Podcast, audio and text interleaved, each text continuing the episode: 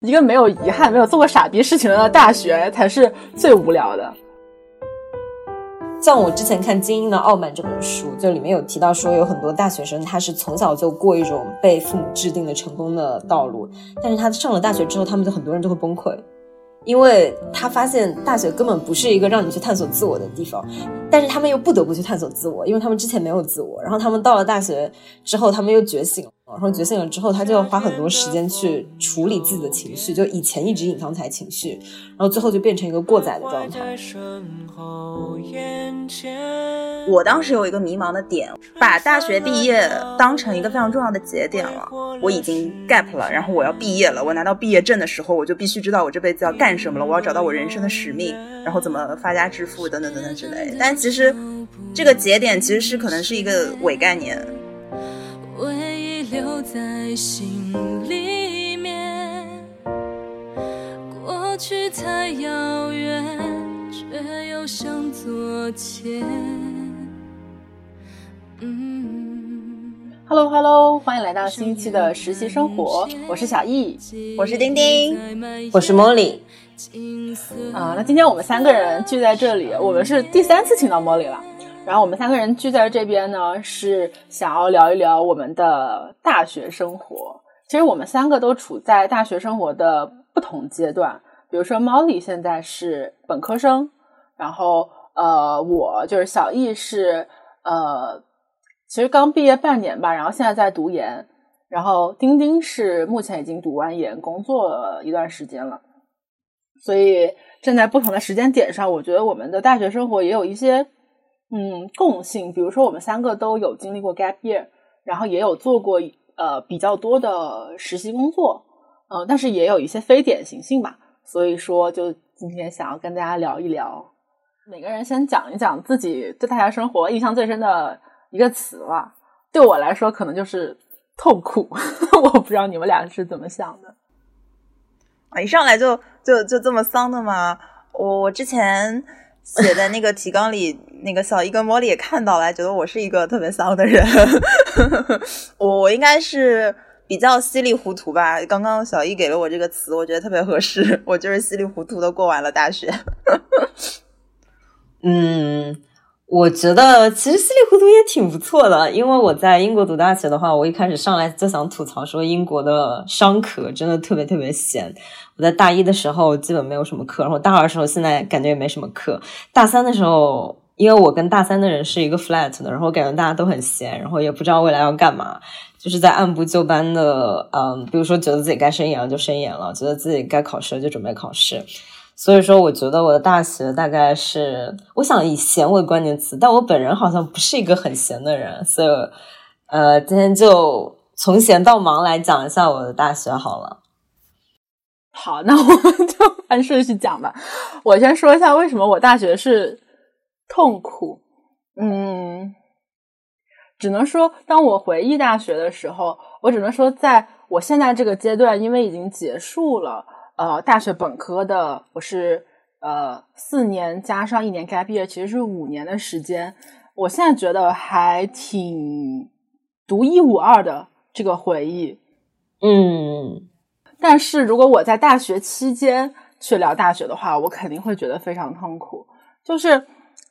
嗯，啊，这个故事真的好长呀！就我看到钉钉有写说，他会想说，如果可以的话，希望大学能够重来一次。然后我就在想，我好像也想重来一次，但回过头来想一想，我又觉得还是不要重来了，因为我知道我再来一次的话，一定会做得更好。但是，我做如果我的大学做得更好，我大学的意义可能就少了很多，我就会变成，嗯，大家都觉得啊很完美的一个可能大学毕业生，但是目前对我来说，大学其实是有很多遗憾。或者我回过头去，我觉得我做了很多傻逼的事情，但是我觉得一个没有遗憾、没有做过傻逼事情的大学才是最无聊的。确实，大声赞同。我最开始非常的不适应，因为我以前想象的大学呢，就是呃非常大的、美丽的一个校园。我以前想我会在内地读大学嘛，然后呢，我每天会骑着我的小单车或者小电瓶车去。去教学楼，因为宿舍跟教学楼是有一段距离的。我的大学是非常大的，然后呢，然后我还想象过什么，我坐在男朋友的后座，然后青春伤痛文学，然后在那个林荫树下，对，在林荫树下就是穿过的那种，哎呦我的妈呀！然后结果，结果到了那纯爱电影。我上大学之后，大家也知道我大学在香港读的嘛，我大学在一个山上吧。校园也非常的小，首先你不可能骑单车，其次就是说校园小到什么呢？就是你从校园的最东边走到最西边只需要七分钟，还计时？为什么我会记得这个时间？对，是因为是因为。呃，我们大学就是每两堂课之间只有十分钟，所以如果你选了连着的两堂课，然后你的这两堂课又分别在东边跟西边的话，你你就需要把握一下这个时间。所以这样所以我每次都是七分钟穿越。对，所以就很无聊。所以我一开始上大学之后，一个是觉得这个大学就是有点无聊，跟我的印象完全不一样。然后另外就是，呃，我刚上大学的时候，我的数学 拿过大一的时候拿过 C 加啊。数学还能拿 C 加？对，对不起，丁丁，你也第一次知道吗？我真的数学拿 C 加，我大一的时候，而但是我选的这个数学不是我们学科要求的数学，是理学院的数学，所以就稍微难一点点。哦，但是对不起，我听别人说，就是我听学长学姐说，文科生也可以 handle，然后我就报了。呃，但是后来我发现，说文科生也可以 handle 的那个人是文科状元，而且他数学也很好，然后现在在读经济学的博士吧，应该是，好家伙，快要读博了，所以这跟我能比吗？我我我是个文科生，而且我在学文科的时候，数学也不是说最好的那种，所以当时我们在做呃前彩在讨论的时候。Molly 有有说过说啊，很羡慕我说我这种学金融的人啊，就是呃数学很好。我说你哪里看出来我数学很好？先入为主了，属于是。嗯，这件事情给我蛮大阴影的，就是我没有想到过说呃我会在读书上面会受到这样大的一个挫折，然后到了后来就是我会有点呃对读书有点吊儿郎当的有一段时间。嗯，然后我本身，呃，高中的时候，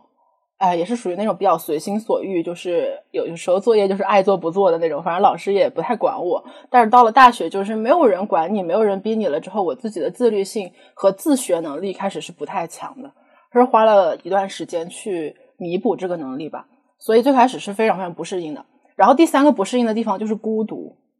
非常的孤独。我觉得就是，嗯。首先，我是我们学校，甚至是我们城市，当时呃唯一一个考到香港呃我那所大学的同学，然后所以说我们届就没有一个我之前认识的人，然后呃，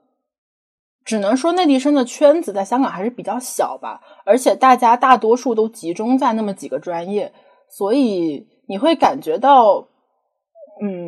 我刚开始进来的时候，就会感觉到大学给我的这种想象的空间，其实并没有我想象中那么大。我原来以为它是包含着五花八门的东西，最后发现其实大家好像都在做很类似的事情。嗯，因为香港本身是一个本科很就业导向的地方嘛，所以大家都在想着说我怎么样去呃拿到好的成绩，然后实习，呃，然后走向社会，所以很少人会。慢下脚步来跟你去探讨，呃，人生哲学、诗词歌赋这些东西是没有的，嗯。但是刚上大学的我就是一个挺文青的人，嗯，然后我就非常的不适应，特别是进入了商科以后。然后我还记得那时候，呃，特别的孤独。我我记得我当时还在给我高中同学写信，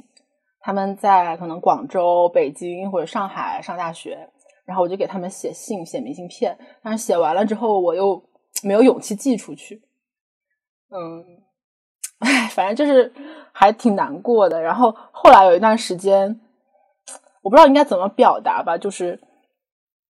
我经常就是写了信，然后不寄出去，然后后来把信翻出来之后拍照给我同学看。我说那个时候我心情特别特别难过，特别特别孤独的时候，我在心里给你写信，但是我又觉得远水救不了近火，我又就不想打扰你，就这种心情吧。嗯，在大学期间没有遇到那个就是骑着自行车带你穿越校园的那个人吗？简单一句话就是有谈恋爱，但是没有这种偶像剧，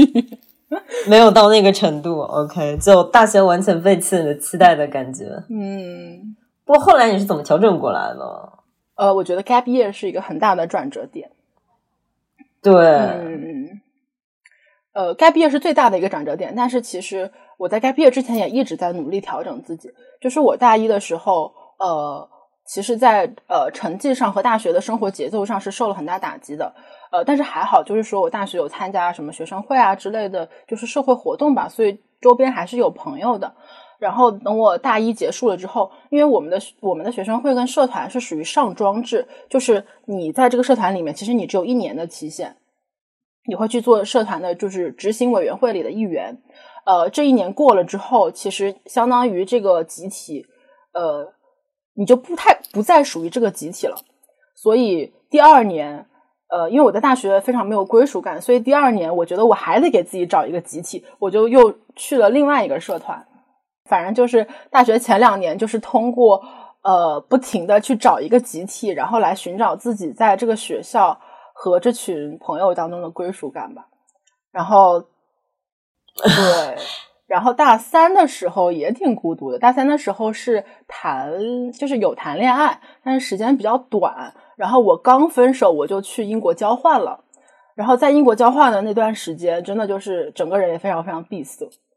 然后正好我有一个好姐妹和我的表姐也在也在那边，也在英国。就是我可能每个月就找他们出来一次。然后有的时候就是，我记得我刚到英国的时候，呃。就很孤独很难过，然后就是在地铁上面，就走在路上就开始哭，在地铁上面哭。天呐，我都不知道你有这种 经历。然后那三个月，那三个月就是每天都闷在家里，然后就很难过。但是也发生了一些好事，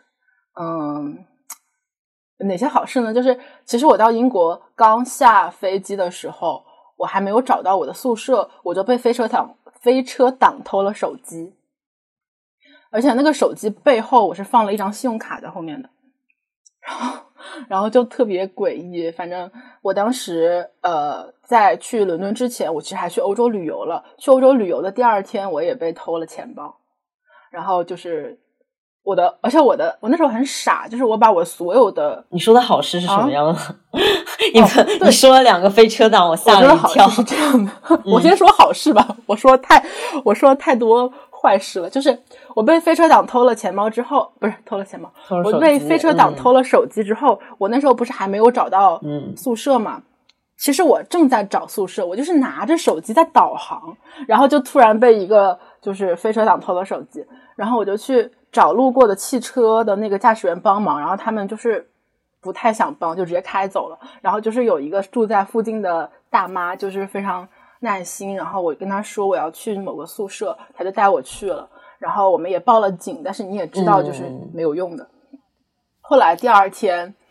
呃，宿舍的人见到我走进去了之后，就送了我一束花。我当时还发了朋友圈，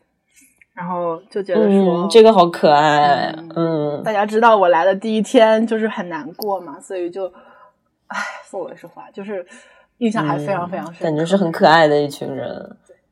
也算是一个温暖。不过说老实话，伦敦人际啊，然后还有治安很差，经常被吐槽。因为我朋友就是他跟我原来是读一所初中，又读了一所高中，后来他到伦敦去读大学，他就经常跟我吐槽，就是说伦敦的司机，就是那些人乘了公交车之后，从来不对司机说谢谢，巴拉巴拉，然后还说他在地铁里遇到过至少三次，就是有人喝醉，然后找他朋友查。就他跟朋友走在路上，好好端端的，然后就有人喝醉找他们查。我说怎么还有这种事情？就因为我在就是一些乡下地方，就从来没有遇到过这种开眼界的事情。然后他基本上见到我就开始疯狂抱怨伦敦怎么样，然后交通费很贵什么什么的。我在想说，伦敦这个城市是不是真的有一定的问题，风水不行之类的。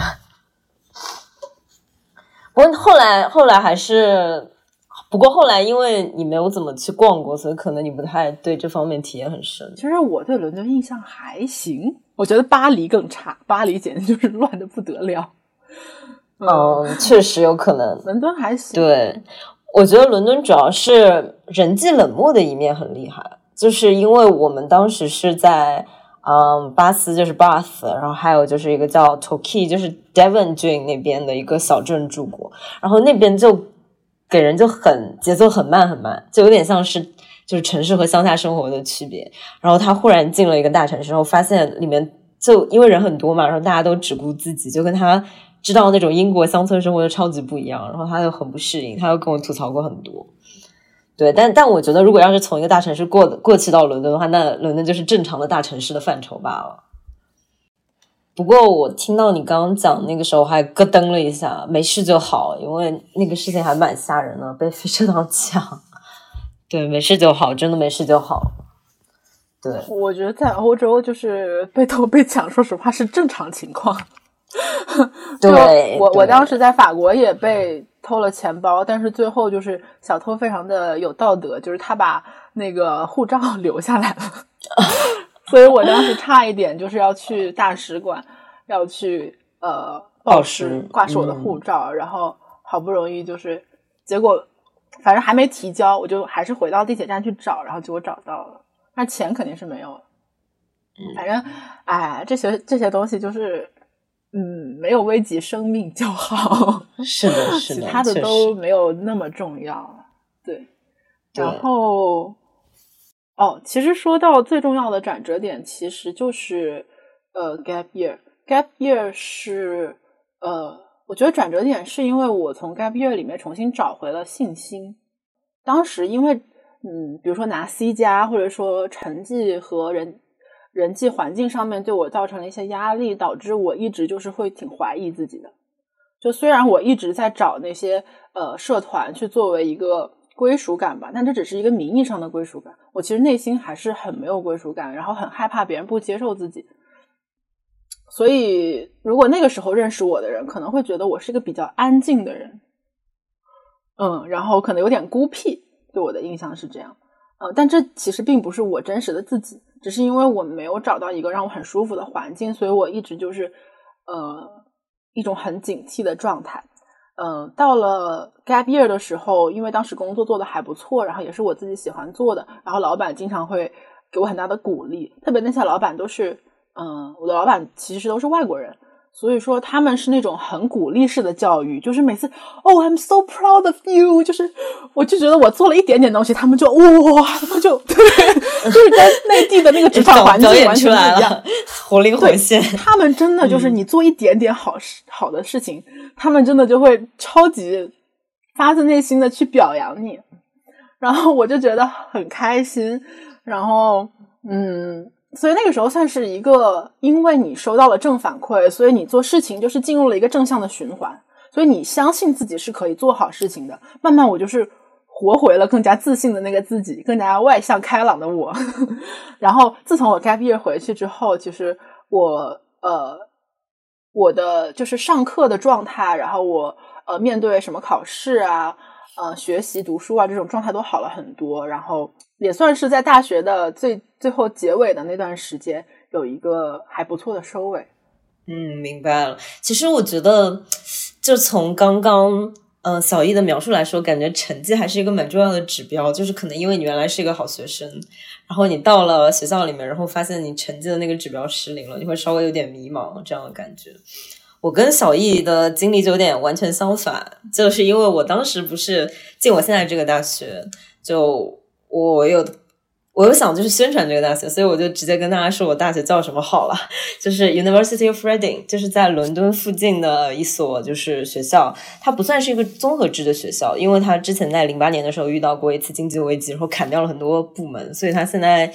呃，我在这边的商学院读书，它商学院还可以，但是这并不是我的第一志愿。这个我在之前在实习生活的几期节目当中我都提到过，就是我的高考是落榜了，然后从我最想去的地方到了一个类似于清算或者说我第三、第四志愿的一个地方。然后当时我就呃，所以我当时的大学生活其实首要的目标，我感觉也是建立自信，但是我的方法和小易有点不一样。就是我当时的方法就是狂找实习，狂找实习，然后后来就进了现在在的未来想图，然后在这边就干的不错，现在已经三年半了，差不多三年半了。对，嗯，但我当时我也没有想过我会 gap，就我当时在英国的大学就是。商学院真的很闲，就是商学院真的没有什么没有什么课，你知道吗？然后第一年我们也不怎么选课，就第一年全部都是 compulsory，就是所有的课你都要上。然后他也不会给你任何空间来选课，然后他可能一周四四到五节课，五到六节课，然后也不多。然后可能你有一整个下午或者一整个上午，你都可以随便浪，就你随便做事也没有人管你。然后大，但是因为我高中的时候读的是一种叫 Six Form 的一种学校，Six Form College，它是一种类似于模仿大学学制的，就是那个课你可以自己选，然后所有时间你自己支配。所以我在进入大学的时候倒没有那么的迷茫。然后，因为我当时比起自己能不能融入集体，我更加在意的是怎么处理我的信心问题。就是我当时进大学的时候，因为我的高中的学制是那个样子，所以我进大学的时候倒还挺平滑的。不过我当时的问题其实跟小姨有点像，就是虽然说我的就是做人的标准可能就因为我之前也不是个很好的学生，所以说我的标准可能不是我的成绩上受打击了，而是我当时是也是一种就是认为我会进好的大学、好的公司，然后就一直往上升的这种感觉，所以忽然之间就是。对方跟你说啊，你高考考烂了，你高考你高考就是这扇门已经对你关上了，你只能去一个没那么有名次的大学了。那我该怎么跟自己自处？这样一个主题。所以后来我做的事情就是狂找实习嘛，就呃也算是比较幸运找到了合适的实习，然后之后就一直做了下来。但是我在。大学的整个生活，因为因为现在算起来，我大一已经是三年前了，所以我现在有点记不清楚了。但是我当时就是很闲，然后我的很多朋友也很迷茫，因为不知道该做些什么。呃，我觉得跟小易说的有点像，大学就是那种，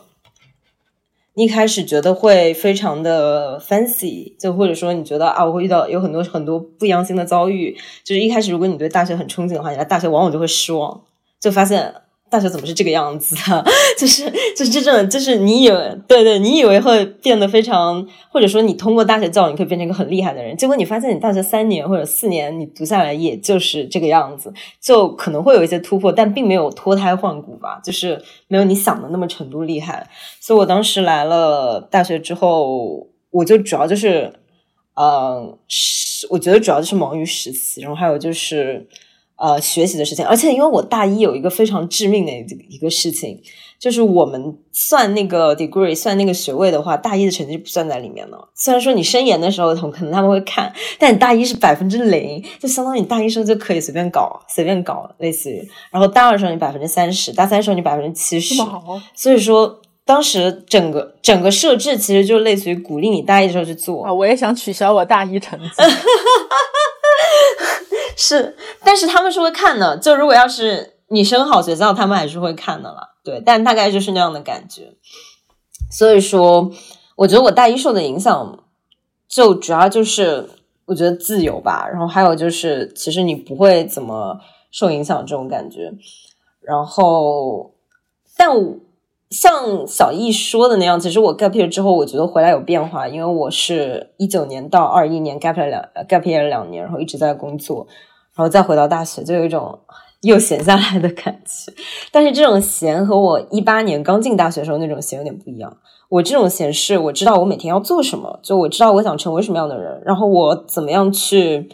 让大学来帮助我的那种感觉。因为你也知道，我的大学它不是叫 University of Reading 嘛，嗯，它本质上也是一个比较偏就业导向的大学，有点像是小易说的那种，就是。它会有很多就是职业的职业的那种建议啊、顾问啊。就我如果是两年以前我 gap year 之前的话，我可能完全不知道怎么用这个服务。就我可因为我不知道自己要进什么行业，我不知道自己要做什么样的人。但是我在实习了之后，就会有一个大概的感觉，就是我喜欢这个工作什么地方。比如说，我喜欢做媒体，是因为我喜欢分析事情，是因为我觉得我应该就是能够接触到更多更加。一手的信息，更加一线的事情。如果要是知道这个世界在怎么变化，我很高兴；知道比别人多，我也很高兴。就是我在工作的同时，虽然说我我真的 gap year 就只有工作，但是我在工作的同时也意识到我是一个什么样的人，我喜欢做什么样的事情，我不喜欢做什么样的事情，有什么事情我可以是我的长处，有什么事情是我的短处，还有就是永远不可能变成我长处的，就是我超级讨厌的事情。就我到现在就就我之前羡慕你数学好，其实是因为我到现在都觉得我没有办法去做一个很数据导向的事情。就是你让我去做 Excel，我觉得我可能会从十楼跳下去之类的，就真的很对我来说非常的难。虽然说我可以勉强自己做那种表格什么的，但是我没有办法想象我要一直跟 Excel 一起工作。所以说，在我 gap year 之后，我觉得我的好恶倾向变得特别特别明显。就我不能忍受的事情，我能够忍受的事情，然后我忍受了还开心的事情，就特别特别明显了，分水岭特别特别明确。所以我来了大学之后。我开始用另外一种成年人的眼光看待大学，就是有一种，就我不在大学里面追求什么友情啦之类的那种东西。当然，我现在是有朋友的，我不是没有朋友的，这个要澄清。但是，就是会觉得大学像一个资料仓，像一个谷仓一样的感觉，就里面有非常非常多的东西，有很多很多机器，大家都是就到这个谷仓里面来。来玩的，或者说来参观的什么的，但是真的能从这个谷仓里得到东西的人其实并不多。就是有很多资源都堆在这个地方，堆在这个架子上。但是如果你想拿到这个资源的话，并不是你进来了就可以 OK 的。就你其实还是要付出很多努力。因为像呃我的大学，它不是不是非常有名气嘛，所以说这一点就特别特别明显。就有很多人不选择这个大学，就是因为觉得它排名很低。他呃，就他 QS 很低，他 QS 可能就两百两百左右，呃，然后也有的人就觉得说，这个大学它没有声誉，然后它没有品牌力，什么什么各种各种原因。但是我觉，但是我从这个成年人角度来看的话，我就会觉得，其实你不管去什么大学都是一样的。就是我特别是接触了很多上海的九八五的学生，然后怎么样的学生，就意识到说，呃，资源不会主动交在你手里，就算你进了九八五或者二幺这个学校。实际上，你还是要付出很多，去变成一个配得上的人，所谓的。而且，你会发现，你跟你跟同居生会差别很大。就是有的人，他可能大一的时候，他就已经在什么路演啊、什么融资啊，然后他做一些很有意思的事情。但有的人，他可能只会刷绩点。然后有的人，他可能是就是嗯，像钉钉那样，就是他过着一种快乐的，就是探索的生活。说老实话，我真我真的觉得你那种你那种过法蛮好的。我不知道为什么你会就是觉得稀里糊涂。就是他贪心，他来上了大学之后，他他对就是开心，就你做什么你开心就好了。但是有些人他不是这样的，就就你真的来大学之后，你会发现其实大家分层就分化也超级严重。你根本你不知道大学到底什么样，其实也超正常，因为所有人都不知道大学什么样的。就是，然后我来了之后，我就会意识到说。嗯，我要把大学变成一个可以就是超级支持我的地方。就大学能给我提供什么，我就要全部物尽其用的感觉。就就我来了之后，这样会这么想。但我 gap year 之前，我不会这么想。我会有一种就是不知道该怎么呃，因为我当时也在建立信心嘛，所以我当时会不知道该怎么呃使用。而且像是校友会的话，之前。就我经常会感觉到校友会是一个利益团体，就这个稍微有点跳了，但是是我想说的部分。就你是要被当成自己人的，就不是说你有这个，你是在这个学校读书的，然后他就会自动把你当成自己人。像之前我有看 LSE 的，他们有一个什么中什么中国校友会那个东西。都是像你有 title，当他们会请一些业界比较有影响力的人去给他们讲课。就也就是说，你如果是一个真的就是普通人，你只是空有一个台，就空有一个 LSE 校友的这样一个呃，怎么说呢？这样一个标签的话，实际上你是进不去他们那个核心的圈子的，就是因为你就不能给他们带去什么，然后他们可能也。就是没法给你带去什么，因为你也不知道自己要做什么。然后他们可能已经在自己的行业有小有所成了，所以说就变成了一个大家认为大学可以给自己带来的东西，实际上并没有那么简单可以得到。就是我在做我 gap year 两年之后特别印象深刻的一个事情。对，然后呃，我觉得我生活现在就是我每天就就我有个日记本，我给大家看，就有这样一个本子。每天都要看自己有什么样的事情要做，什么样的事情不要做。就呃，这这里我还没开始写，但反正就是有很多各种各样的事情，我每天都要这个是我其实是我 gap year 期间养成的习惯，应该是我一八年开始写这样一个东西，就一八年底开始写这样一个东西，大一的中途吧开始写这样一个日记本一样的东西，然后后面就每年一本，每年一本，现在已经是第四本了吧，算是，然后就是每年都在写这个东西，然后慢慢的生活变得越来越越来越规整，感觉就是变成了一个社畜吧，就职业社畜的感觉，但我觉得。不后悔，就是我对大学的，就我大一时候的生活其实已经没有什么印象了。我大二，就我现在是大二嘛，现役大学生，就会，嗯，怎么说呢？嗯，我知道自己想做什么，这个是特别特别明确的，嗯，就不会有那么多感情因素因素掺掺杂在里面，然后也不会怎么样，就是特别是干片之后，你会认识各种各样的人，就是你不再局限于你单纯的你的同龄人什么的了。然后你会发现你的视野就开阔了很多，就你现在认为是非常困难无法解决的事情，实际上很多人已经经历过，或者你在干工作的时候你已经遇到过了，就是害怕自己被批评或者什么什么样，都已经全部都跨越过去了。等你回到大学来的时候，你就像真的就像一个所谓成年人或者社会人一样在对待这些事情。我觉得我说的会不会有点无聊？因为真真的已经不太记得自己的情绪是什么样了。很特别，你为什么觉得是？啊为什么这么坚定？就我觉得很少有人像茉莉一样，like 大一跟大二之间就 gap，然后你迅速的就切换了一个非常成熟的、很社会人的视角，然后再回头来看学校这个系统。我觉得这个是我感觉身边所有人都都没有办法做到的。对，就就像我，我说稀里糊涂，就是我毕业了之后，我都我都没有太摸清我们学校是个什么东西。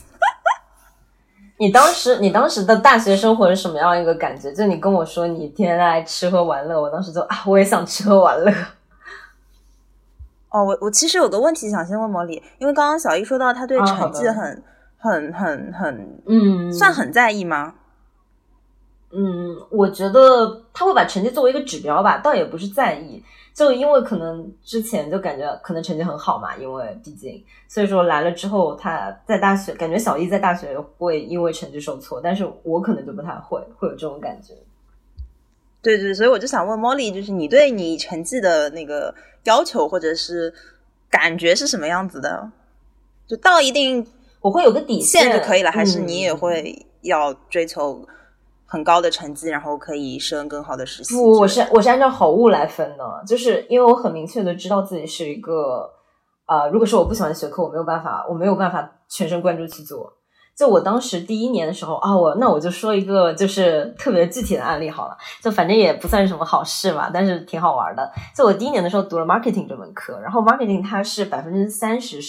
好像百分之五十还是四十，我忘了，反正就是我们是按照百分比然后来。布置不同的作业的，然后 marketing 这门课它是有一个 essay，然后有一个考试，然后我当时是，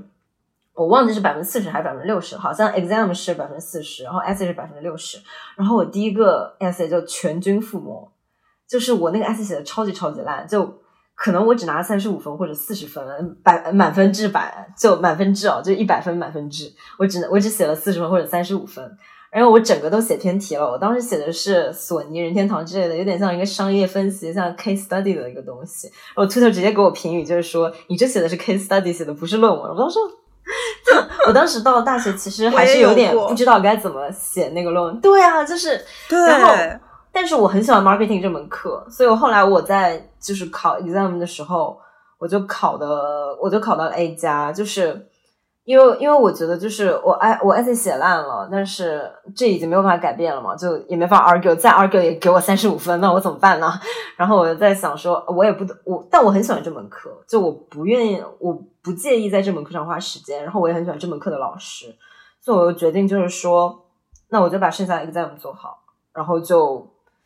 呃，然后后面结果我的成绩就还是平均勉强，我一直在 B，因为我那个考试考的非常好，所以最后把那个百分比合起来的时候，结果还是拿了类似于 B 啊，六十多哦，六十多在英国是 second upper，就在英国七十加是一等嘛，然后六十加是就是六十五加是哦，好像是 upper，就 second upper，然后接着就是我忘了，反正就差不多这样吧，就至少拿了个 B，但我。我对成绩真的一直不是很焦虑，因为我父母对我的要求就是你拿到中流就好了。我觉得比起成绩，我更想要享受这件事情，我觉得也跟他们教育有关系。然后，而且因为我其实一直不是一个传统意义上的好学生，就我在中学时代的时候，就是，嗯，我想想，呃，可能。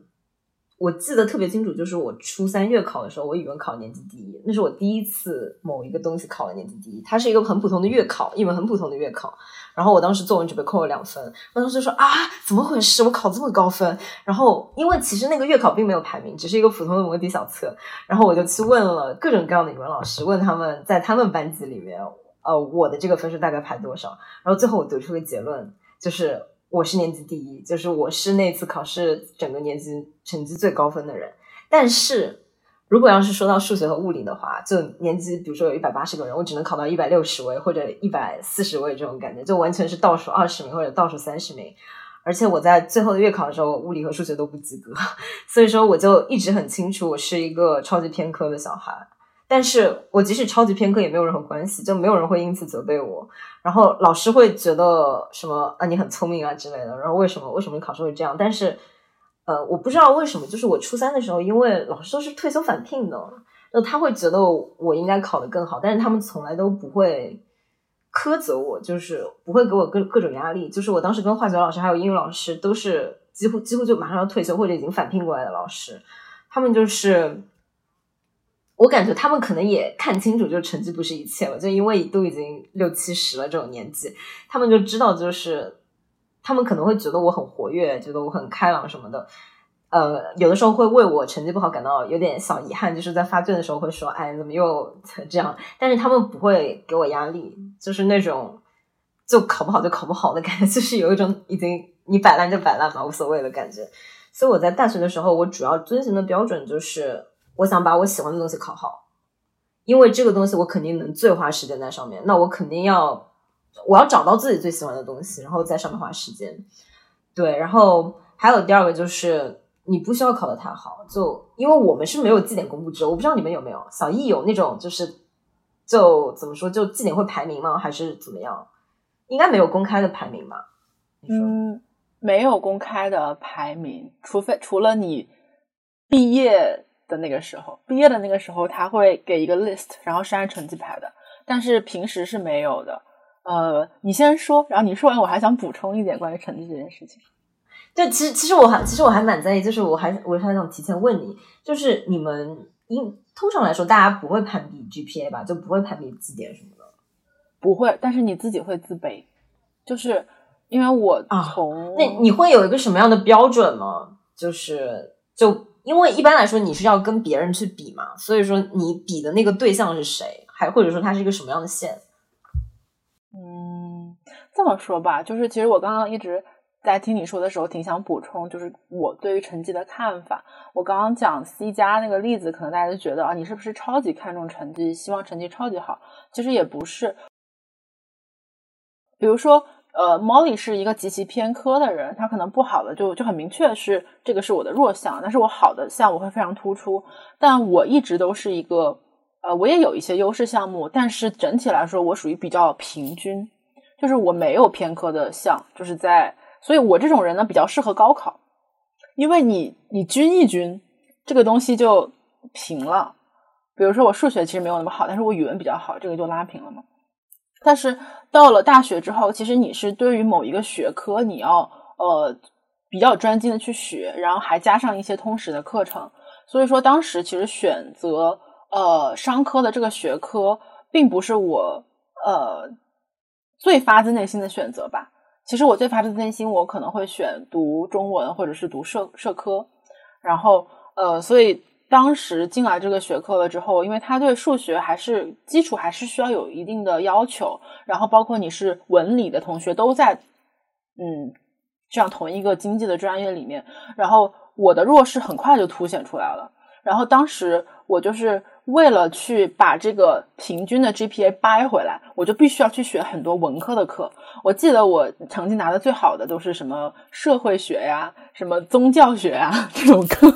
然后都是写写 essay 的，然后还有那种 CC，就是啊 Common Course。文科不是给分最差了我我文科超好，我 essay 写超好，就是就你知道，震惊就当时那个宗教学的课，那个宗教学的课每一周都要写 essay，然后大家拿到的分可能都七十多，然后我拿九十多，就是我跟他对了一下，就是就是反正我感觉我还挺对老师的胃口的，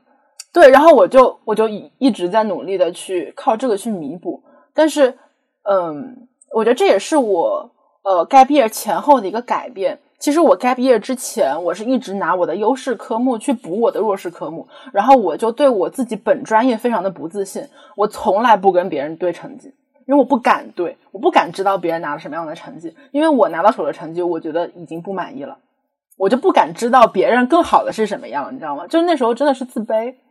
因为你身边更多的朋友都是跟你同一个专业的，所以你没有办法去拿通识课的成绩去跟人家比，你比啥呢？就是对吧？所以就会感觉自卑吧。然后呃，但是 gap year 结束之后，我就是有决心说，我想要从哪里跌倒，从哪里爬起来，就是因为我更明白我自己学这个专业的意义是什么。然后我 gap year 之后，我就选了那种比较偏理科的课，比如说编程啊什么的。然后虽然成绩不会拿到最高，但是我至少建立了我重新去好好学这门专业的信心。然后到了嗯。到了研究生，我也是学呃商业分析嘛，其实也要学很多统计编程的事情。然后我就发现，我现在已经不用拿我的优势学科去弥补我的弱势学科了，因为这个弱势学科已经不再是弱势了，就是我从哪里跌倒，我从哪里爬起来了。我现在不会为我这个东西自卑了，然后我也很感兴趣，我现在在学的这些设计编程啊的一些领域。但是反正就是我没有小易经历过的那些。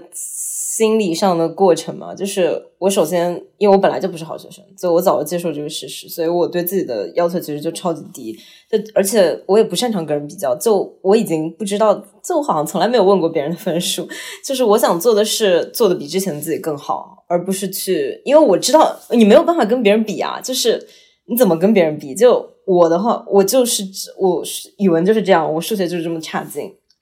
然后我的 group project 做的非常好，可能八十家、七十家都做过，那就没有办法跟别人比啊！你怎么跟别人比？所以就会变成一种我只能自己跟自己比。那这样的话，我就没有什么可自卑的，就因为我就是这样的，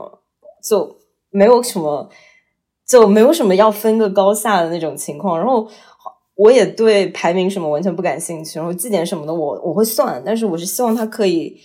达到一个，就我会给自己设不同的标准，就是一个好的标准和一个最底线的标准。所以说，我会希望自己可以在这两个中间，这样的话我就 safe 就安全了，我就再也不用管了。就就是这样子，就得过且过的这样过来了。所以丁丁会问我这个问题还蛮奇怪的。丁丁在就是大学的时候会有会比较偏向我和小易哪一种，还是说就在我们两个中间？呃，我应该还是比较偏向小易，因为我们两个都是被高考体制打磨出来的人。我也是比较均科、嗯均衡的那种，对。然后我对成绩的看法有点模糊，因为原来在九年义务制教育，你是一个特别看重成绩的人。结果到了大学之后，我大一第一学期的成绩非常差，呃，也没有特别差，就是啊，挺好的正，比嗯之前优秀的自己来说，就有点、啊，就看到成绩啊，就就这样的。啊，我懂，我就我就那有冲击，想就跟小易一样，嗯。对，我就想当时有大概这么几个原因。就第一个，我当时是一个非常傻逼的状态，我当时有一点迷之自信，觉得傻逼开始出现了，嗯，觉得竞争结束了，就是高考 第二对次傻逼，嗯，就是我，就是我当时有点觉得，人生就已经基本上成型了。你感觉高考考到了这个学校，然后你有了这个 title，然后找工作也很方便，啊超超级会这个感觉然后对，就觉得结束对了，就不用再努力了，然后就很佛，就无所谓。我懂，我懂，也不是无所谓就是很傻逼，对。然后第二个第三次傻逼专业，嗯。嗯，这要剪掉吗？但这个形容词很好，没事没事没事，你随便说，你没事，很精准。对，然后第二个原因是，我觉得像小姨刚刚说的那个跟同龄人比较的那个心态吧，我当时是一下子进入了没有其他人跟我一起竞争比较的那个状态了，就不是说大概念上的大家有没有找到好实习、找到好工作，不拉不拉不拉，就是在那个小圈子里面，首先我那个专业人少，然后其他同学就大家也不会，就稍微有点边界感吧，就还是不会互相问成绩，对，然后内地生。之间的话，除非看到朋友圈那些呃学霸，他们肯定会晒自己那个 GPA 的截图，对，也是大家焦虑的来源。对对对，我看过好多这样的截图，这也很为他们开心，然后再继续感到自己怎么这么垃圾。对，就没就因为大家选的课也都不一样，然后你可能别人 GPA 高，只是因为嗯，你觉得他可能就是选到了一个呃给分很好的课啊，或者什么之类的，所以就觉得没有什么竞争的概念，而且一下子是从。高中高考那种全是集体竞争，一下子进入到了无竞争状态，就整个人就瘫掉了，就感觉我永远有理由可以对粉饰自己为什么那么躺平。对，反正第一个学期的成绩真的还就能凑合，但是不太行，因为大家都太优秀了。对，然后我妈那个时候问我成绩嘛，因为她就是那种。like 九年义务制教育的学生的家长就会关心你的成绩怎么样啊？对，然后我当时我印象很深，我跟他说，嗯，是一般啦，但是进入大学之后，成绩就不是最重要的了，差零点一、差零点二又有什么差别呢？关键还是看大家之后的发展嘛，对不对？对。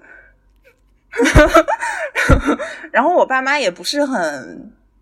逼迫我的人，就他们就对我就很宽容，很宽容，很宽容。对我很感谢，很感谢他们，没有他们这么包容我，我真的大学过得会完全不一样。对，所以当时就各种因素集合在一起，反正第一学期是有点难看啦。然后后面呢，进入到了一个阶段，就是也会搞一些，我觉得也不叫小聪明，但怎么讲呢？就是也第一学期真的是乱选课，知道吗？就是我看到这课，哎，有点标题有点意思啊，我我就选你了，就这样了。但是其实当时我。室友或者说我知道一起从内地考来香港的同学，他们有很认真做很多 research，然后问学长学姐，然后看那些 syllabus，就这个课到底给分怎么样，是是老师怎么样，巴拉巴拉巴拉，我我是一点功课也没有做，我就直接乱选，然后等到。那个之后，我就想说，哦，可能还是要选一些给分好的课，所以我就选了那个数学，对不对？就是基本上大家都 A 加，对。所以我一开始说小一那个数学应该不是一个数学，不是一个数学，不是一个数学，选了一个最简单的数学，人人都能 A 加的数学，嗯，然后就稍微把成绩弄好看了一点吧。然后到后面大三，反正是交换嘛，就等于呃有很多学分是。不记绩点了，就等于你就随便学，反正成绩无所谓啊。那是另一个阶段。然后等到大四的时候，我觉得我已经有点摸到，呃，这个学校可能给分是喜欢这样子风格，或者说也有很多积累了嘛。你因为比如说我们是因为是商科的课，就做很多 presentation，那你自己就有很多商业知识的积累，有 presentation skills，叭叭叭叭，就是到大四你就比较熟悉那一套了。然后课我也。确实很喜欢，我觉得这个也蛮神奇的。就是我当时选专业就一脸懵逼，但是莫名其妙选到一个专业，我还蛮庆幸，我还蛮喜欢，并且蛮适合的。然后反正到大四我就过得还蛮开心的，然后最后成绩也很好。说如果大学让我再来一遍，我应该会就像茉莉说的一样，就是会充分的去调动学校里所有的资源，然后真的把一门课好好学。比如说我当时呃 double major 的那个课是 creative industry 嘛，然后我就会。看很多相关的 essay 或者论文或者那些 case，其实都是很有意思的，但是。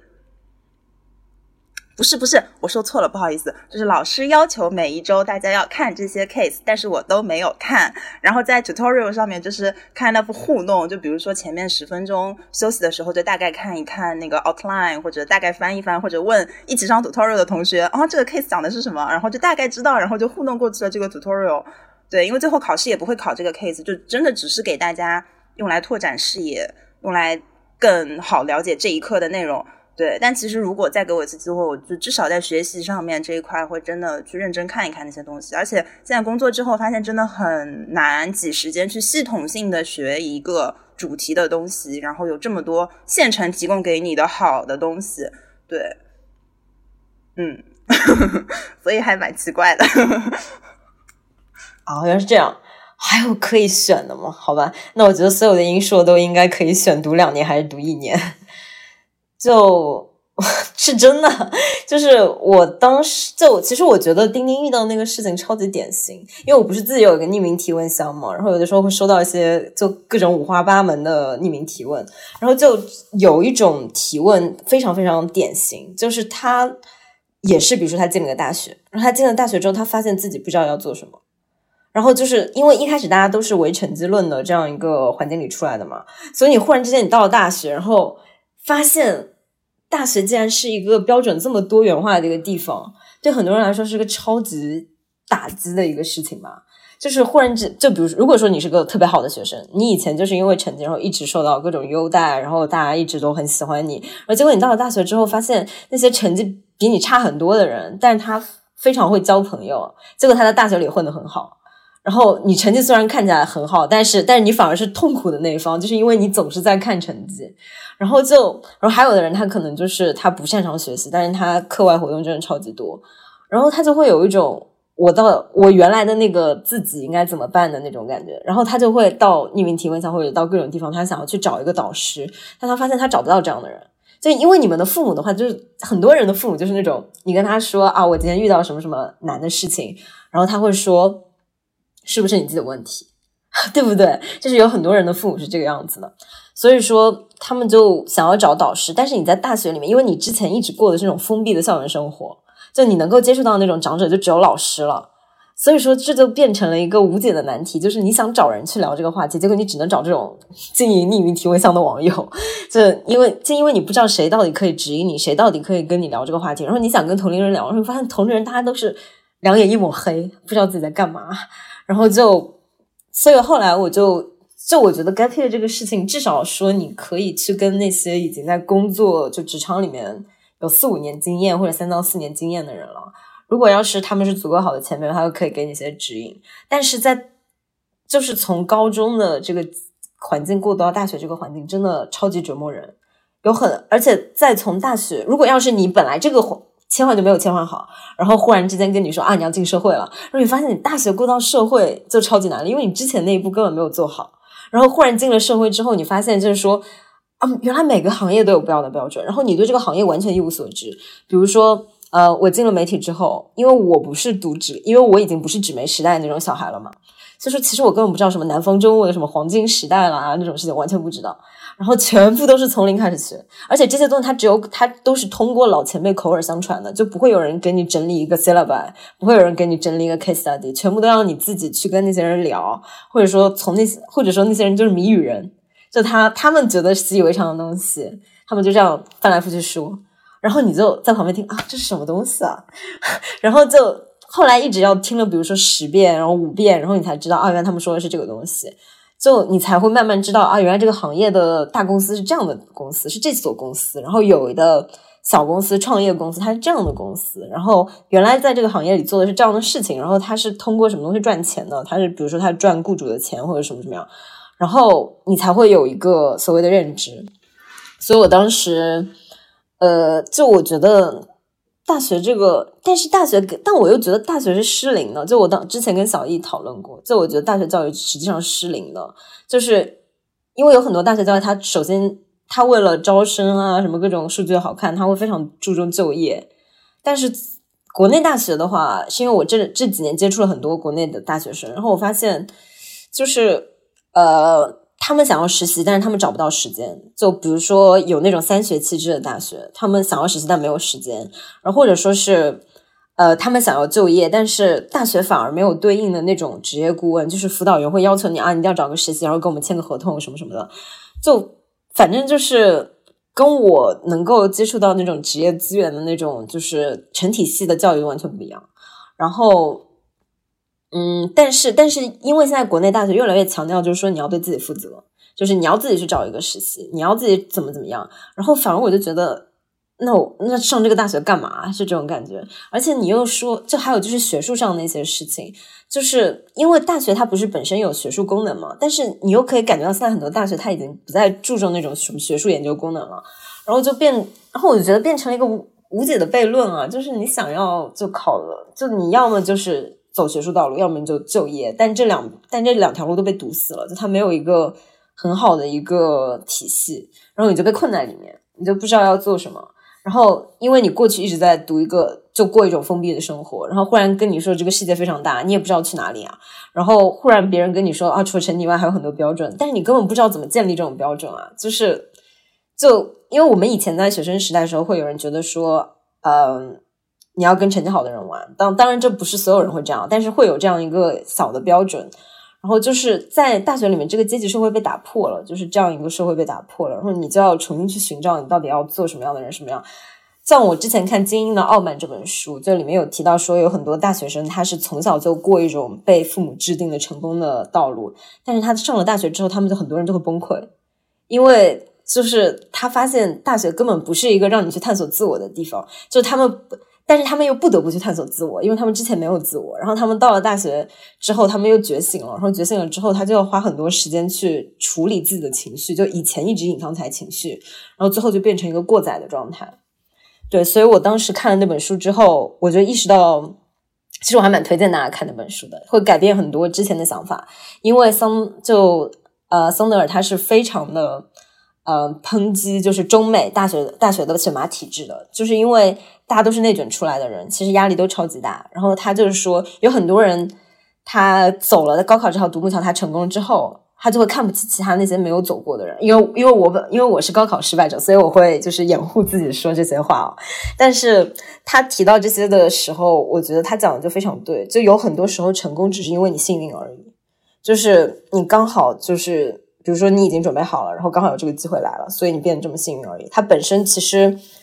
呃，当然努力也是重要的，但是有的时候好运可能比你想的更重要，这样的感觉。其实我觉得刚刚猫里提到了很多有意思的点嘛，你提到说你读了那本书，然后你会呃因为它而质疑质疑大学的体制是不是崩溃的，但呃我是从另一方面看这个问题啊，就是我觉得你说的问题的确存在，但是呢。这些问题就是大学的一部分。我为什么说我用“痛苦”这两个词来形容大学？是因为我觉得大学你就是要经历痛苦，你就是要经历那些痛苦、迷茫、自我探索，然后处理你的情绪，呃，然后最后你有可能探索出来了，觉醒了，像我这样，就是你有一个成果，至少在毕业的时候，呃，你爬起来了，但也有可能就是你没有，你没有爬起来，这也是有可能的。也我身边也有一些就是，呃，经历很多这种挫折，但是大学还没有办法完成调完全调整过来，甚至出了心理问题的同学，这也是大学的一部分。就是你不能否定，因为如果你直接略过大学，直接进入社会的话，你可能这个问题会更大，或者说他可能会把你引向一个更加封闭和狭窄的赛道。大学至少让你看到你有很多条路可以选择，虽然没有坐标系，它可能就是最好的一条坐标系。因为你可以自己去寻找，有可能性。那如果真的是没有坐标系，就是说现在我不知道要往哪条路上走的同学，那我觉得大学也给你提供了一个很好的环境，因为它有 peer pressure。其实这个 peer pressure 就是在你想要躺平的时候，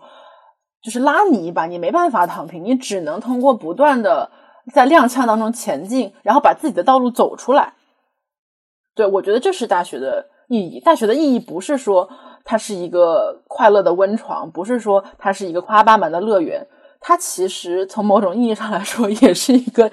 修罗场，是一个嗯嗯凤凰涅槃的地方。就是也不能这么说，就是就是有一种就是说你要下凡历劫的感觉，下凡历劫。对，你要听，就是 有一种什么公主式学习法嘛，就是凤凰涅槃。你要想你是个仙女式学习法，然后我要。在大学下凡历劫，然后这个劫我立上来了，我就能飞升上仙，也挺不错的这个想法。飞升还行，对。其实我还就是关于小易刚刚讲到那一点哦，就是我刚刚忽然又想到了另外一个点，就是我不是想要分享，就是我从 gap year 回到校园之后的那段时间嘛，我觉得现在也算是一个刚好可以分享的节点吧。就我我我刚刚有提到我生活越变越规整了，但实际上我是有迷茫的，因为你在 gap year 的时候，你做的很多事情，你都觉得啊，我只是试试看就好了。但是你等你真的回到校园之后，你就意识到说我真的要变成一个应届生了。就是会有那种，我接下来做的选择就不是尝试了，就会有一种成本会不会很高的感觉。所以说我在做这个事情，对，所以说我在做这个事情的时候，就会有一种，就不能再抱这种玩的心态去做事了。就我可能很真的很喜欢这个行业，但是我真的要在这个行业待一辈子吗？这种感觉就会有很多非常深刻的人生问题就衍生出来了。所以我后面，所以我有段时间就超级迷茫，因为我。不喜欢超级数据、非常数据导向的工作。我之前有段时间做的是非常数据导向的工作，有审核，然后有运营，然后也是要看数据、要做数据的。虽然不是非常难的那种，但是我很讨厌那种处理数据的感觉。嗯，然后还有就是，如果说我想创业的话，那我要变成一个对财务有想法的人，就是我要去强迫自己去读我不喜欢的数据。那我怎么保证？就是说。呃，我真的有能力可以就是察觉数字和数字之间哪里不对吗？就是就是我觉得我可能要锻炼这个能力，但是我又没有下定下定决心去做这些事情，所以最后就导致我在大学刚刚就十一月十月，因为十月开学的嘛，然后我十一月过来之后那段时间我超级 emo，我就不知道自己就回到大学之后，我在离开大学的时候我能变成一个什么样的人？就 gap year 给我带来的很多就是我觉得不需要背负的事情。就因为是 gap year 嘛，我 gap 完了，我就 gap 的时候我做这件事，我 gap year 完了，我可以把它扔掉这种感觉。但是等回来之后，就感觉自己重新变成一个应届生，然后要加入这样一个求职的市场里面，其实还是蛮啊，其实其实还是蛮煎熬的。因为从一开始我就不喜欢，就是去参加各种机器的竞争或者考试，所以说我后来就。我走出来的方法还是跟很多人聊天，但是他们都是比较年长，比如说已经工作十年的人，然后就跟他们聊天。我当时有去拜访一个在伦敦的姐姐，她现在在一家就是科技初创公司工作，好像是就是比较硅谷巨头那那些那群人就离开了他们的母公司之后，然后跑出来自己做的那种项目，就比如说 AI 啊之类的。我具体的我没有怎么问。然后他，但是他其实之前有十年一直在媒体工作，然后他后来决定转型来做就是科技这方面的初创的事情。然后，而且他是产品经理，就是他其实一开始也不懂编程什么的，是他后面就是就大概快三十多岁时候学的吧，就是三十加的大姐姐，非常有魅力嘛。然后我当时就觉得，然后我就经常要从这些人身上去寻找我未来的肖像。就因为我没办法从同龄人身上找到，其实我觉得这点让我蛮孤单的。就因为我很想找到可以跟我聊这些事情的同龄人，但是我发现大多数同龄人没有办法跟我聊这些事情。我我知道肯定有这样的人，但我目前还没有就是怎么接触到这类人。就可能会有几个吧，比如说像我跟丁丁还有小易可以聊，但是我跟身边的很多其他人是没有办法聊的，就是还是会有那种数量上的差异。然后我就会在想。然后我就不得不去寻找那些就是更加权威或者更加长辈的人。其实我觉得这一定程度上给我造成了精神压力，因为呃，就是我希望，就我当时进入迷茫期的事情，就除了我想要就没办法再试错了这样的压力，还有一个就是呃，我失去了目标。就本来 gap year 的时候，你就我把 gap year 过完就好了，但是忽然之间。你会发现，你原来很多东西都要被推翻，然后你要重新开始了。就真的就是，虽然虽然说我知道我自己身上是带了一些东西回来的，但是忽然之间又要重新开始，这这种感觉让我非常的不好受。就是，嗯，你要可能要重新去一个行业做积累，或者说要怎么怎么样呢？所以我当时的感觉就是，嗯，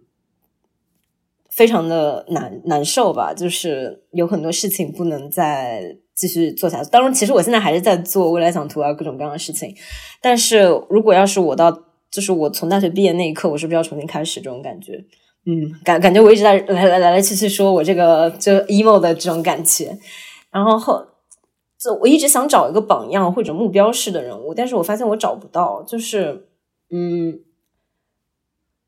呃，我我接下来说一个非常让人害羞的一个事实吧，就是这以前我记得可口可乐还是什么样，还是什么一个做那个 HTML5 的一个就是 Flash 的一个就是测试的一个东西，我忘记是哪家公司出的了。然后你可以选一个自己的格言，然后那个格言有什么改变世界啦，然后什么天天开心啦之类的那种东西。然后我当时选了改变世界，然后我到我的那个同事的群里面跟他们说啊，你们你们选了什么？然后发现。就可能有五六个人吧，七八个人左右，然后结果只有我一个人选了改变世界，然后我就有我就觉得很惊讶，我就说为什么为什么不去改变世界呢？做这件事情不就改变世界吗？你改变周围的人也是改变世界吗？不是吗？然后他们就，然后他们就，他们反而觉得我很惊讶，因为他们有猜，就是说我到底选了什么，结果我选的是改变世界，然后他们都一个人都没有猜中，我当时就，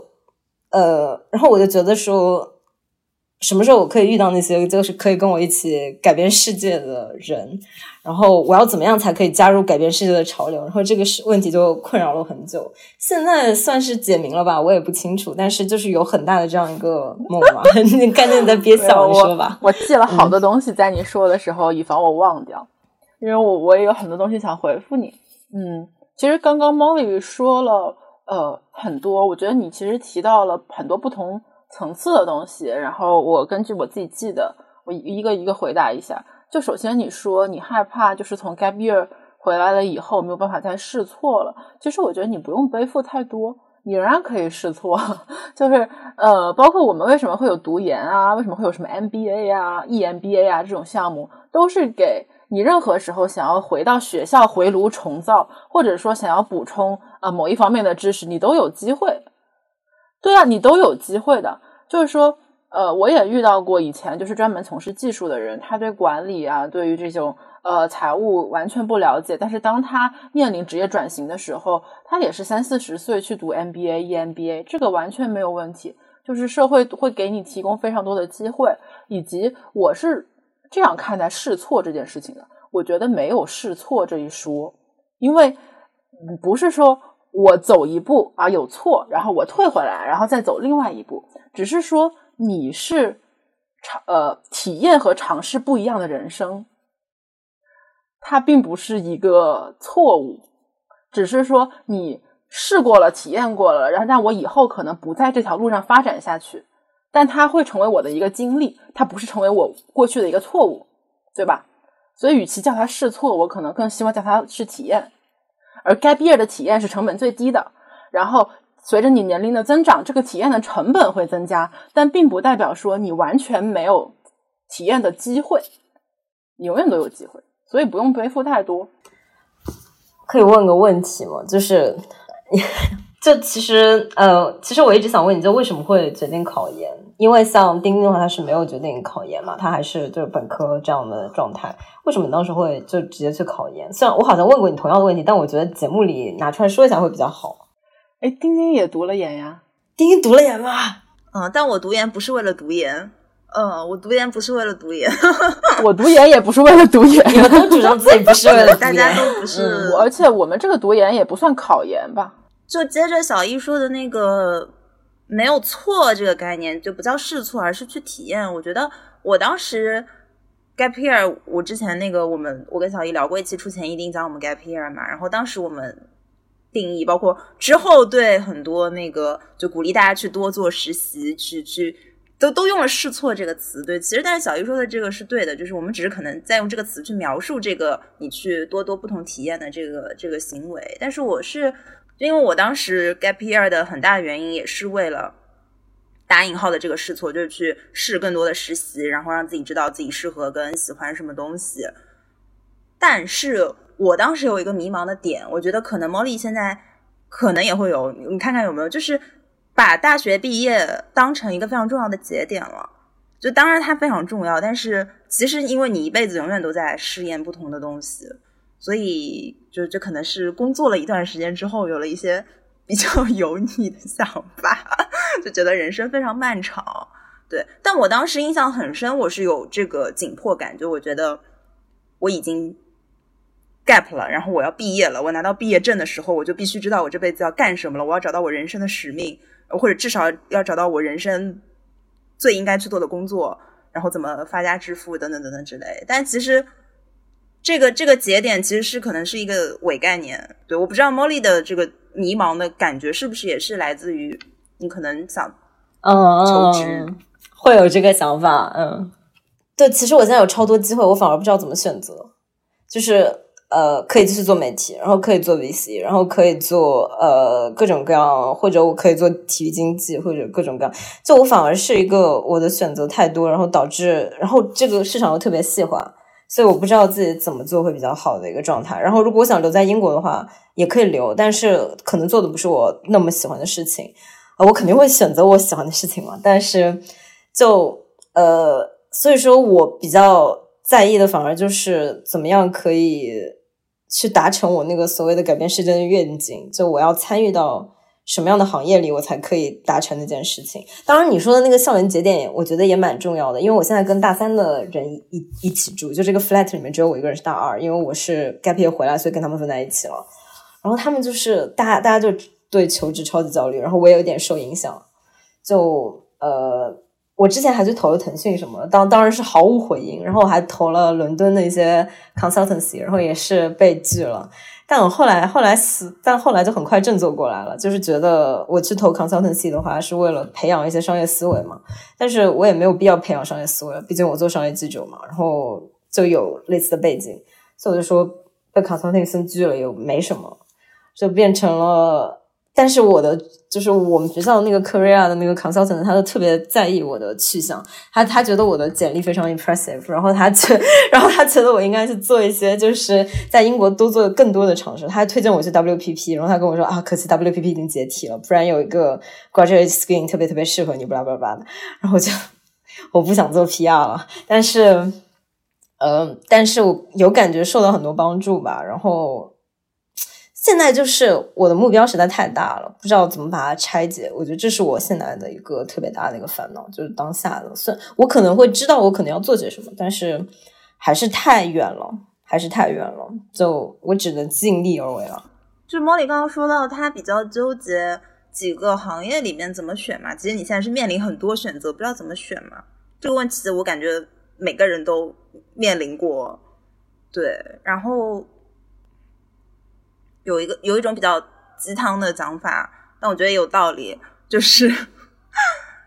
你不管现在怎么选，就是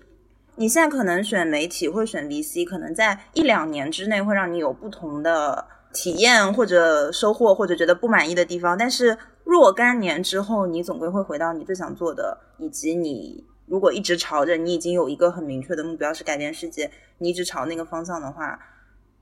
其实还。不用太担心，我觉得，我觉得更大的很多人面临的问题是根本没有目标，所以他面临一堆选择的时候就不知道怎么选。对，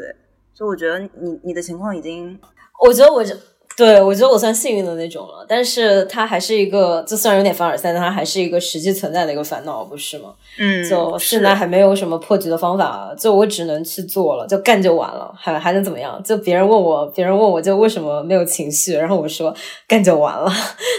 就做了就真的没有情绪了。嗯，那你会想再 gap 一次，然后把这些实习都再做一遍吗？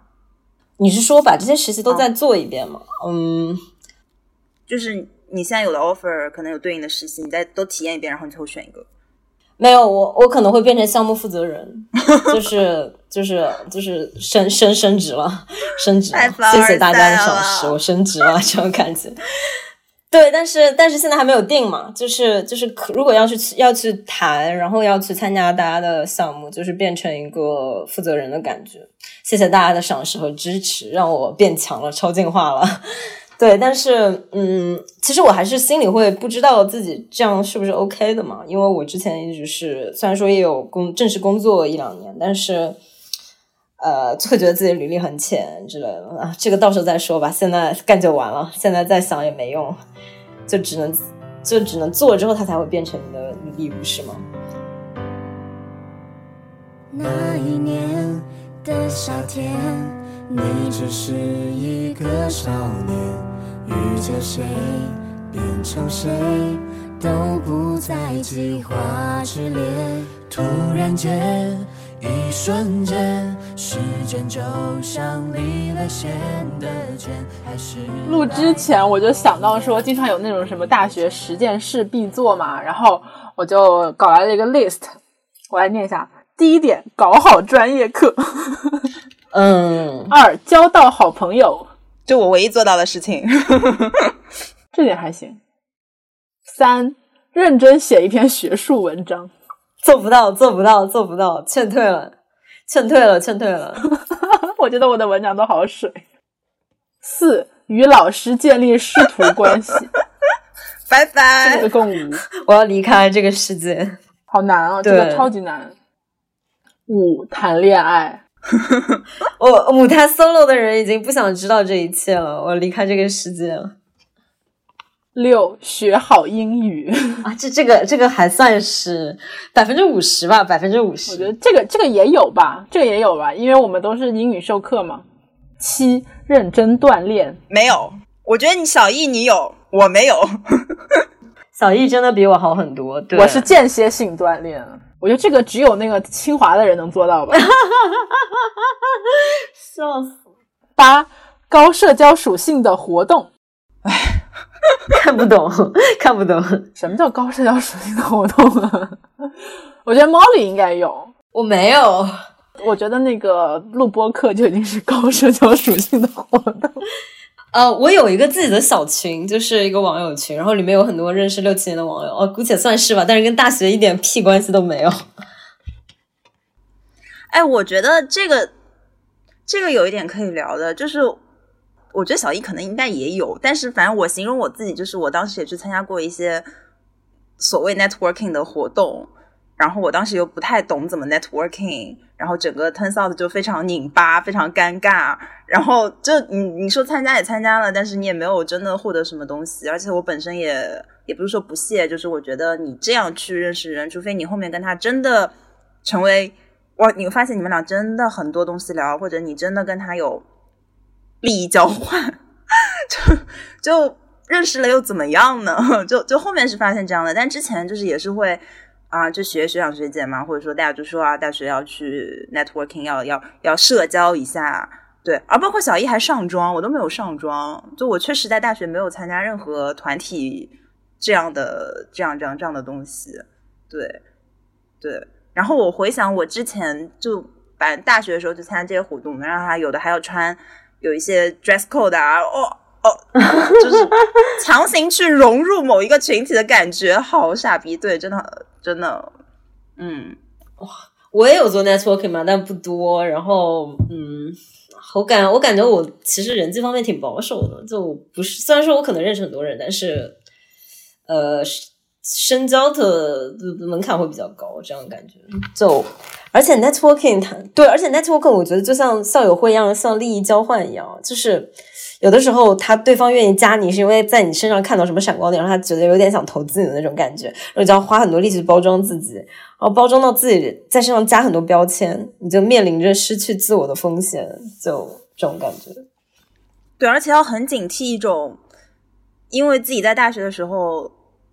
除了极个别特别牛逼的人，就是自己在大学的时候，大部分概率下还是一个比较普通、比较菜的人。然后要很警惕那种，因为我参加了某个活动，然后我认识了某个人，然后你可能三号就是加到了微信，然后后面你的、你的、你的、你的生活就是变成啊，我认识一个人他怎么怎么样，我认识一个人他怎么怎么样。我我觉得这很可怕啊，有的，有的，有的，这其实就是自己什么都没有的表现。对，所以我觉得 networking，反正我现在也没有做的很好，对，但我我对这种所谓社交活动就有有一点，可能是我我是那个 I I 型，就是内向型的人，我我可能啊，其实我是异型人，但是我觉得我的 off mode 和 on mode 都特别明显。像今天今天讲话，就其实我已经好几天没有跟人讲话的感觉，今天在录播课的时候有这种感觉，虽虽然说我昨天还跟别人打招呼了，嗯。关于高社交属性的活动嘛，我我的感受其实跟丁丁很像，就是我觉得我们仨都还是挺像的人，就是你很难，就是你已知这场活动就是一个带有强目的性的活动了，你就很难在里面如鱼得水。你顶多做的就是说呃礼貌而不失尴尬，就是礼貌的微笑让大家都感觉到舒服，仅此而已。但是我很难就是说。呃，真的，一门心思的通过去打磨我的 networking 技巧，然后在一场一场这种活动当中，呃，得到我想要的东西。但我知道，确实有人是能做到的。我知道有人是能做到的，呃，而且也建立了一些高质量的关系。但是可能对我来说，目前还是比较难，有可能也是我的 networking 技巧比较菜。对，但我觉得社团是另外一回事，社团上妆是还是一些。本身你是组织活动的，相当于你是组活动组织者，然后你身边的人更多的是那种呃社团的朋友，就是还是一个很紧密的圈子，可能也就十几个人这样子，所以就就还好，不至于到 networking 那么尴尬。但 networking 真的，我觉得在海外算是一个特别特别就是经常见到的情况，但是我感觉很多中国的同学都不太适应，对，就是觉得很奇怪。啊，有的有的，说到说到这个，真的太就是因为我现在不是刚好在做学校的一些就是 social media 的工作嘛，就是在帮学校打工，然后就会就是他们就我发现很多中国同学会抱团嘛，然后啊，这个也算老生常谈了，然后他们也不会参加那些 networking 的活动。当然，虽然说 networking 本身的效率可能没那么高，但是。呃，你在一个比如说 Open Days 活动上，然后发现一个中国人都见不到，这种感觉还是蛮可怕的。嗯，好了，我们下一个九两段高质量实习。哎，有的话，为什么还 Gap 没有？啊，不是因为 Gap 所以才有高质量实习吗？哦，也是对。那那我对吧？哦，勉强算可以有吧。那我有两件，哦，好棒，我有二十分之二件事，耶！我应该只有一段来，问题是来得及做两段实习吗？哇，你不知道现在大家卷到什么程度，不止两段，大家都是。然后十考自己专业的证，我们商科有什么证啊？好多证啊，好多证。我我不是考了 CFA 吗？然后还有什么？CPA 啊，FRM 啊，然后呃，就是学法律的人就是有法考嘛，包括什么，你要是教师，呃，读师范的你就有教师资格证。嗯，哎，我跟你们说，我妈最近一直在催我考证，考什么啊？你有什么证可考呢？你考那个什么电影证吗？他说你随便考一个什么证，你去考一个证，我就就是她跟我讲这件事情的时候，我也我也能理解，因为她是，你懂，就是。那种家长嘛，就觉得成绩、学习、考证就是这些东西。但是，哇，我说考什么呢？我去考一个厨师证，可能真的就业还会更好一点。图书馆里的昼夜是最好的岁月，青春不离散，我们的故事未完，一留下过的惊叹依然精彩，续写下一段未。哦，那最后一个问题就是，如果可以重来一次的话，你们最想在大学里面做什么？我我不是还是现役大学生吗？啊，那我就变成一个立 flag 的一个大会了，是吗？那大家都监督我，好吧？那我想想，嗯，我希望大学期间可以让我大学变得更加有名。就 比起说直接去一一所名校，然后变得非常厉害，我希望可以让更多人知道我的大学，就是我是 University of Reading 的学生。呃，其实最近刚好有一个小的小的 case，我觉得可以分享，就是我给各种呃大学的社交媒体的渠道写一篇文章，然后这篇文章现在呃 page view 就它的那个浏览量就破三千了，就因为微信公众号，因为它那个本身那个粉丝他可能就那个公众号粉丝可能他就只有三四千，然后他的阅读量也有三千了，就说明他已经破圈了，所以我觉得还蛮鼓舞的。我接下来应该还会做一系列跟大学相关的事情吧，对。然后我还被授予了很很很高的权限，就是他那个我的 manager 听了之后，他给了我很多自由，所以我觉得接下来我可能会做一系列跟大学有关的事情。嗯，然后还有就是我希望大学怎么样，就是别考太烂嘛，因为我之前有一篇论文写的有点差的，就是就虽然我的标准现在六十分，但是他好但他稍微比六十分差了一两分，所以我之后要把 accounting 的分数凑上去，不然的话。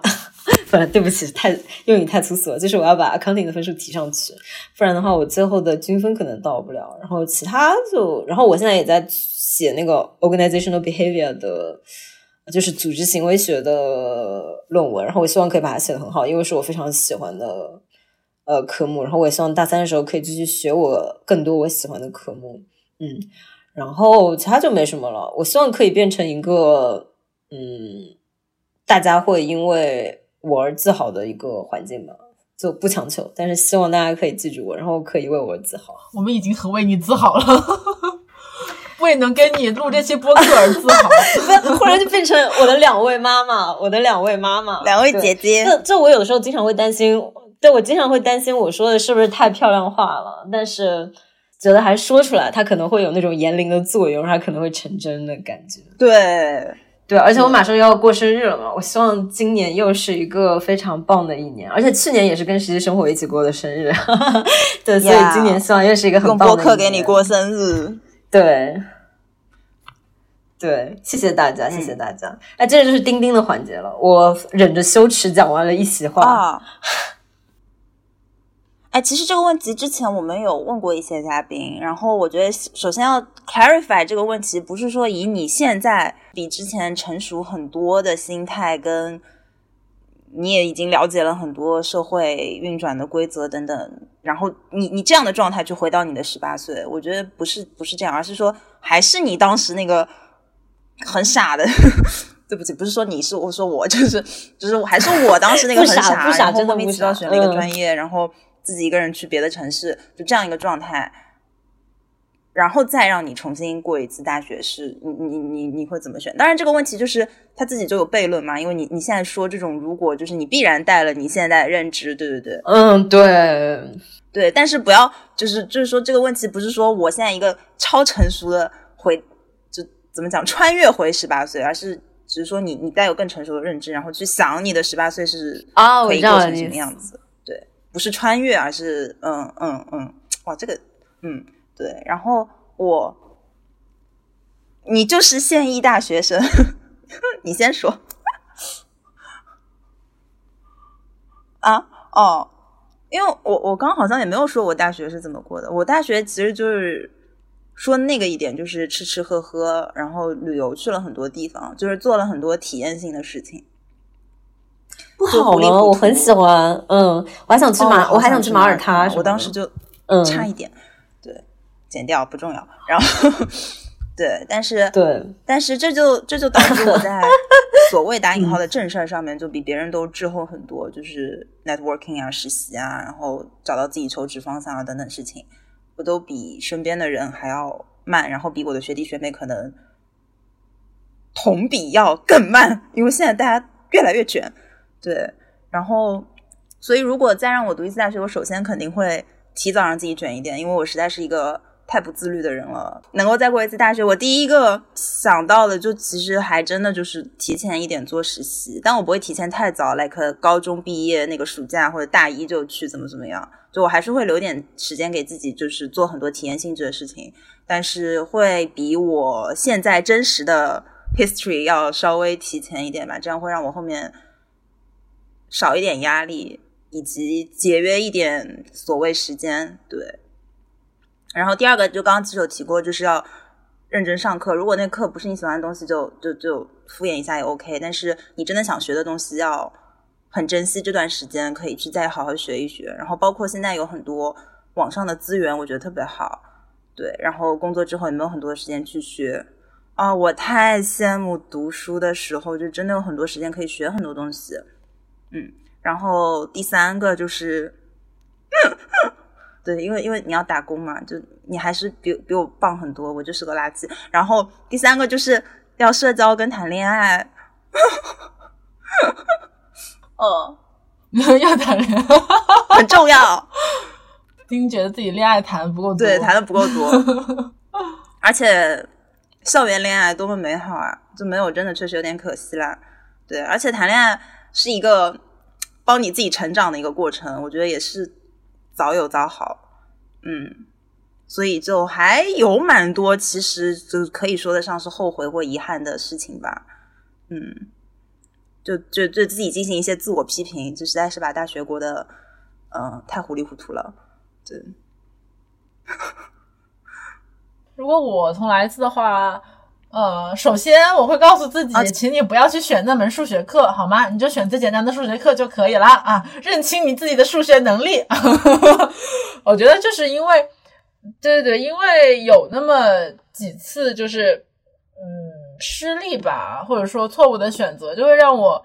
呃，就是在你在没有得到正反馈的情况下，你就会怀疑自己嘛，进入到一个比较负面的循环，你就在这个泥潭里面打滚打了很久。更多是心态上自己有一段时间揪不过来，然后不过后来就就好起来了。所以我是希望，如果能够，对对对，如果能够不经历这种也也挺好的。然后第二就是希望真的能更珍惜在学校的时间，更好好学习，就是。少少摆点烂，因为我大学也是有摆烂的，也有摆烂心态，但是就是希望啊，我觉得摆烂挺好的，就是因为我也经常我经常摆烂，我只不过是把东西在固定时间交完而已，所以我觉得摆烂才是。但就是但就是希望自己能更珍惜大学的时光吧，该学习的时候好好学习。对对对，然后第三点就是，如果可以再贪心一点，我希望自己能换个大学，就是。因为啊，你想换成什？你想换成什么样的大学？你可以不说名字。斯坦福是吗？你的那个北美晋江是吗？呃，不，不是，不是，不是，是这样的。是当时我们不是，我要，我也要说一个脚踏实地的呀。我也不能说一个太，我说我要去斯坦福，那我考不上怎么办？对吧？我也要说一个脚踏实地的，就是我当时不是 高考嘛，然后高考你是有两个选择，一个是你可以选择来香港这边，他就把你的那个档案给抽调走了，你就。不需要再报内地的大学了，但是当时我也可以不选香港这边，我就在内地正常填报的。所以我觉得，虽然我觉得香港上大学也挺好的，现在看来，但是呢，呃，我觉得如果再来一次，如果有机会呢，那我就在内地也体验一下上大学是什么感觉，我觉得也不错。嗯，那你想 就是我就参加内地那个高考填报，就他反正他分给我分到什么，我就是什么，我也无所谓，就是随着命运的潮流。我也有想过，如果我当时就在内地读大学，然后我妈前两天就过年的时候还跟我说：“哎呀，当时要是让你在那个北京上学就好了。”我说：“为什么？”她说：“你可能就就谈恋爱了。” 我说：“啊，催婚催的有点紧。”真的太太猛了！我觉得我要在北京上学就好了，我就能遇到就是又高又帅的北方帅哥。你知道香港这边的男生真的平均身高太矮了，你说像我们这种就是长得高的人就应该去北方上大学呀，笑死！懂懂懂懂懂，好，这就是今天的实习生活啦，我们下期再见，谢谢茉莉，拜。拜拜。拜拜。精